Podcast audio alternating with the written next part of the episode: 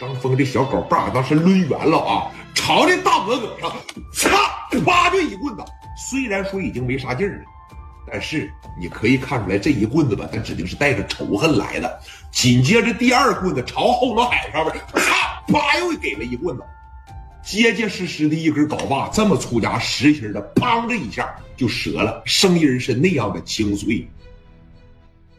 你看，镐把拎折了，不还剩下半截吗？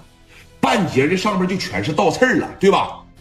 拿着倒刺啊，来小飞，给他把衣服撩开，来把衣服撩开。操，这下手也是真狠呐！人这也是大哥级别的人物啊。于飞把这衣服一褪下来，我呀，也不拿这个啊枪刺扎你，我再真给你扎死了。我拿这个让你感受感受啊，我让你看看这挨揍是什么感觉。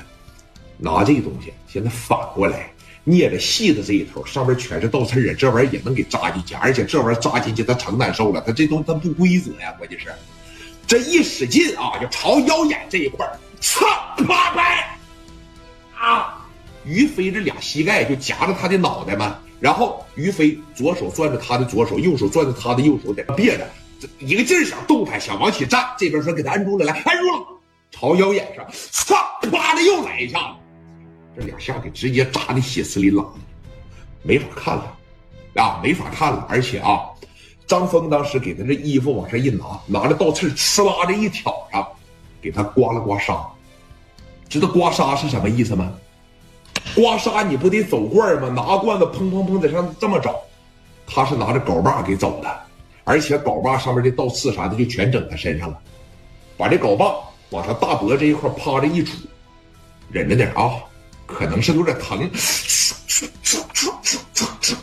连着来了十多下子，这后边就跟地垄沟一样了，给啊！这玩意儿绝对败火，兄弟，你别吹牛。紧接着就发出来了，说杀猪一般的惨叫，一般二般的真享不了这个福。于飞这边的一起来，给这哥们疼的已经不会动弹了。张峰往旁边说：“起来，小飞起来，来起来，把剩这半截镐把往地上一扔。”往前面这一上，张峰就侧过来啊，四十四号的大脚拿着脚尖朝着脑袋上，砰就一脚，紧接着来给他扶起来，于飞给他把头发拽起来，朝着大脸上，鞭腿知道吧？鞭腿你看是鞭肚子、鞭屁股是吧？鞭身上这玩意儿要说鞭脸蛋子，我问问你疼不疼？啊？知道什么叫踢他一嘴巴子吗？是不拿你当人了，真就不拿你当人了，哥。于飞这边拿着，小飞拎好了啊，拎好了。这一个鞭腿，四十四号的大皮鞋头子朝着脸上，啪就一脚。于飞啪的一松手，脸蛋子直接朝着旁边那墙上，当就一声。于飞一撒手，从身上一起来，这个人基本上是不会动弹的。你想想，这还不算完。起来，起来。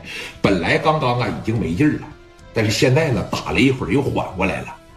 来到他的脑袋这儿，俩脚跳起来啊，就噔噔噔噔，连着做了四五脚，是没有任何防护措施的情况下，这四十四号大皮鞋蹦起来，带动着说一百六七十斤的体重，就跟个大夯一样，在你脑袋上噔噔噔就连着跺了四五下子，也就仗着说张峰楼上他那地毯，你要是硬地儿我估摸着啊，这脸都得给你割骨折了。你这每一蹦，嗯。一蹦，嗯，就闷哼一声，基本上是叫唤不出来了。于飞这一看，反正打的也太狠了，那不，啊！